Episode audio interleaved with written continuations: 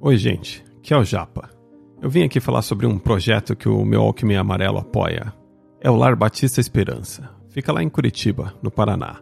É uma instituição sem fins lucrativos que há 34 anos acolhe e cuida de crianças adolescentes em situação de vulnerabilidade social que são encaminhadas pelos conselhos tutelares e da vara da infância e da juventude.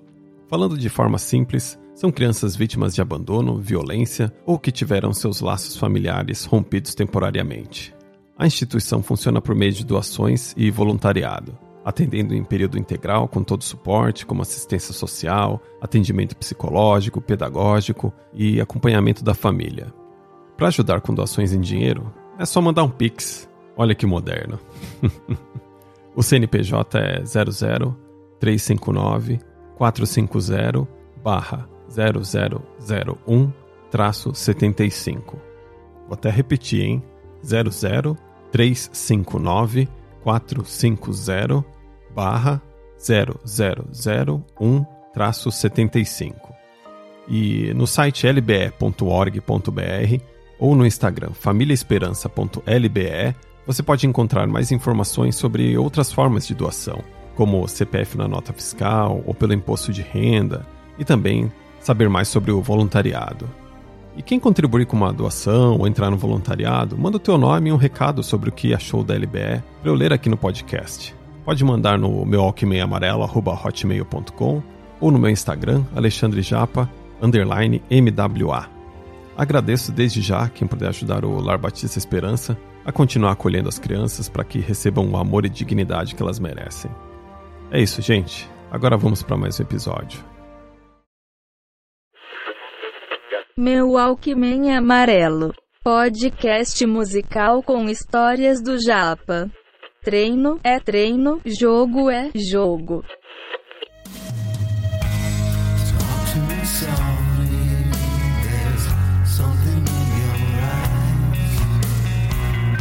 Se você nunca ficou com vergonha alheia de ver um marmanjo usando praticamente uma legging branca cantando e correndo pelo palco, essa é a música Don't Cry do Guns N' Roses.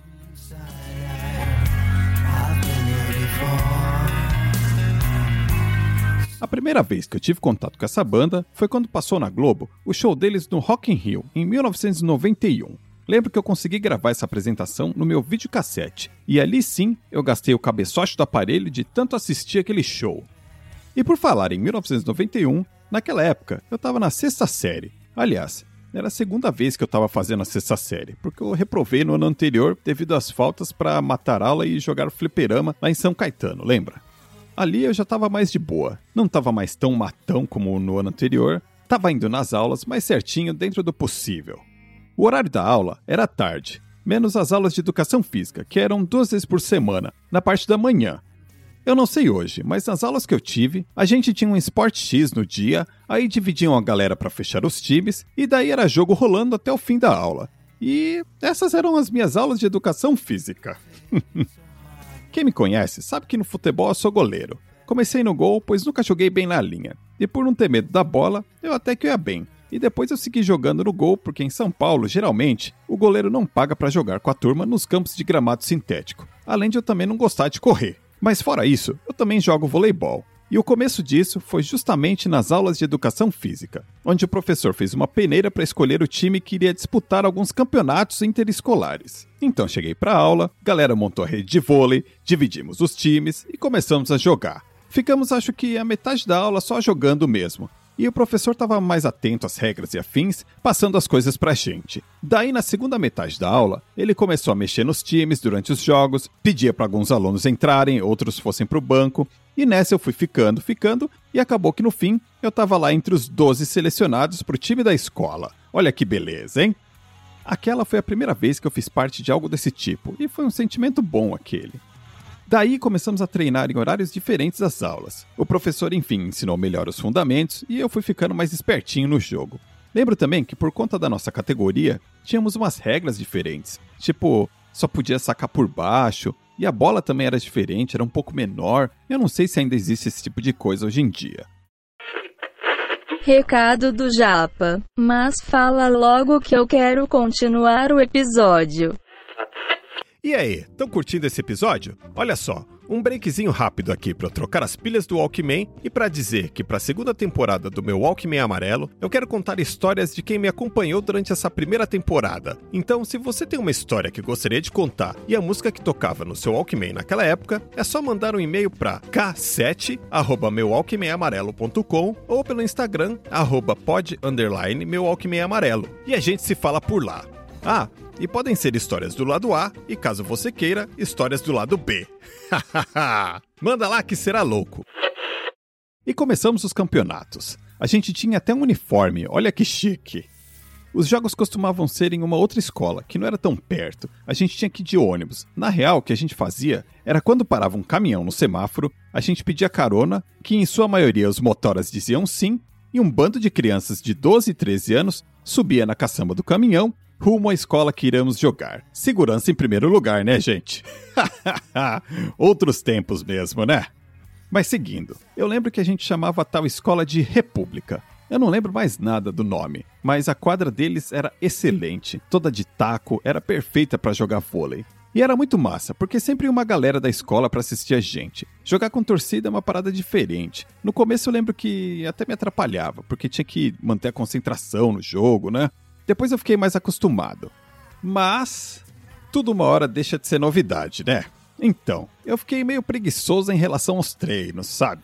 Porque muitas vezes eram em horários que não eram perto da educação física ou horário de aula. Daí eu comecei a faltar nos treinos. E ir somente nos treinos que eram no mesmo horário da aula, sabe? Porque assim eu não precisava ficar na aula, né? Ai ai. Aluno nota 10 mesmo, né? Não façam isso, crianças. Ou façam, né? Sei lá. Então, por faltar aos treinos, o professor achou uma forma de me punir. Ele não deixava mais eu começar jogando. Só me colocava do segundo set em diante. Já que a falha era minha, eu não podia reclamar, né? Então, qual foi a minha solução para isso? Eu comecei a chegar nos jogos no meio pro final do primeiro set. Assim, eu entrava no segundo set para jogar. Olha que beleza. Teve um jogo que foi bem tenso, contra uma escola que obviamente não lembro o nome, mas sempre era o nosso rival, porque éramos os dois times mais fortes dos campeonatos. E eu só sei que no final tava mega disputado e a gente ganhou e o clima esquentou, alguns jogadores começaram a tretar, a torcida também. E aí, qual foi minha reação? Então, eu tava com muita fome já antes do jogo, e eu amo pastel, e tinha uma banquinha bem ali na frente do República. Logo, eu fui comer um pastel enquanto o povo lá tava tretando. Inclusive, tinha mais um cara do meu time e outros dois do time rival, todos ali curtindo um pastelzinho da paz. eu lembro que eu fiz parte do time por uns dois anos, e depois eu tive que sair por conta da idade, e acabou que eu não tive mais contato com essa parte lá na escola. Mas foi um período muito legal. Voltei a jogar mais tarde um campeonato entre classes no colegial por uns anos e até ganhamos uma vez, mas nada com tanta aventura como foi a primeira vez. Nos últimos anos por aqui eu voltei a jogar, mas de 12 anos para 40 rola uma boa diferença aí na energia do corpo e na pança que naquele tempo não existia, né? Mas ainda assim é divertido e o bom é que hoje em dia eu não preciso nem treinar. É só chegar e jogar. Olha que beleza.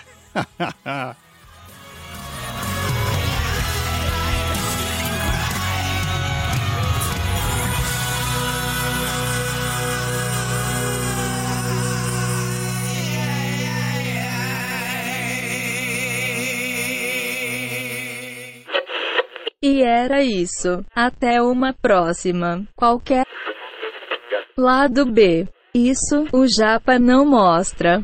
Momento Photoshop cria fotos de mentira.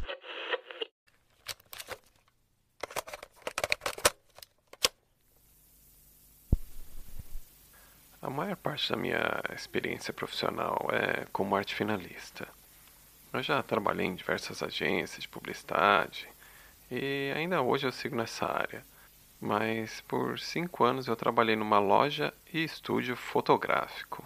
Eu cheguei nessa empresa num momento de transição muito marcante na fotografia, é, pois foi quando começou a rolar a fotografia digital, sabe? Tipo aquelas câmeras que tinham 1.3 ou 2 megapixels de resolução.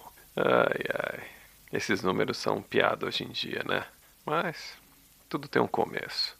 E era quando começou a ser possível você tirar uma foto e já saber ali na hora como ficou, né? Você tem ideia de que isso era impossível anos atrás? Sempre tinha que revelar as fotos para saber qual que ficaram boas ou não. Isso hoje em dia soa bizarro, né? Mas tem outras coisas realmente bizarras que eu lembro de ter passado nesse tempo que eu trabalhei por lá. Lá no início, o setor de fotografia digital ficava na parte da frente da loja, ali junto com as atendentes e tudo mais.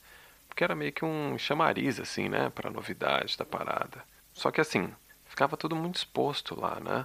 As pessoas sentavam ali do meu lado para escolher as fotos que elas queriam imprimir. E, né, a princípio, tudo normal, né? Mas teve um dia que foi um cara vestido todo social, assim, né? Pedi para imprimir umas fotos. E assim, fora ele estar tá totalmente sem jeito, ele pediu pra gente tentar ser o mais discreto possível, sabe? E eu tentei ali, né, meio que virar um monitor de lado ali pra tentar tirar um pouco da visibilidade para quem chega na loja. E quando eu abri os disquetes do cara, ai ai, tipo, eram fotos dele, mas alguma moça loira assim, no ato sexual. Que beleza, né? Imagina. Olha, moço, vai custar três reais aqui essa sua foto onde eu tô vendo você com o seu pinto bimbar na moça loira aqui. Ai, que caralho. Ok, né? Fingir aquela naturalidade que não existe, né? E seguir até terminar o atendimento. Teve uma outra parada. Isso não aconteceu comigo, mas com um amigo meu que ele virou gerente de outra unidade da mesma rede, né? Eu ficava numa cidade vizinha. E entrou um cidadão pedindo para trocar a cabeça dele pela imagem do irmão numas fotos. E, e ele estava bem é, agitado com isso, né?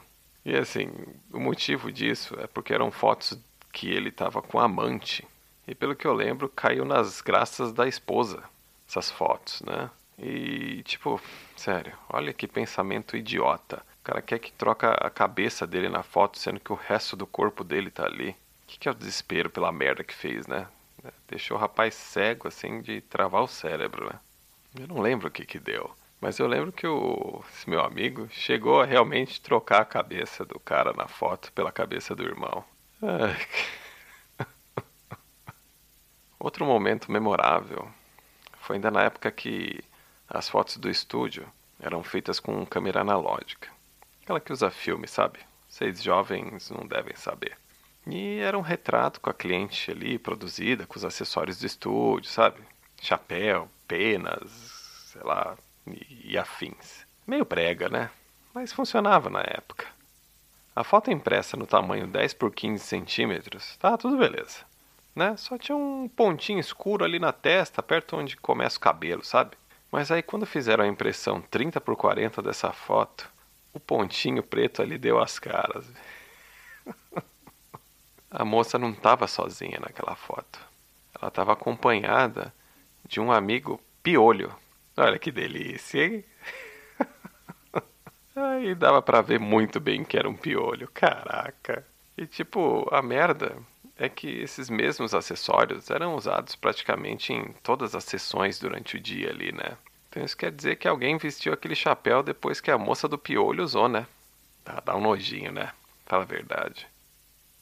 Tá, essa última aqui, ela é realmente lado B.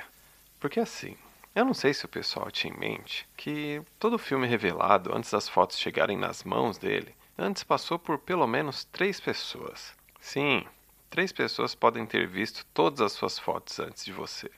Claro que em sua maioria só passam o olho ali rapidamente, né? Mas tem fotos que chamam a atenção mais que outras, né?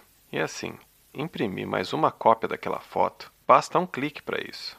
Então, assim, eu descobri que existia um álbum lado B, lá no laboratório fotográfico. Foram alguns anos juntando fotos proibidas. E meu, tinha muita coisa ali, bicho. O mais sussa eram nudes. Eu espero que isso nunca tenha caído em mãos erradas. É, gente, tem que cuidar com as fotos que vocês tiram, bicho.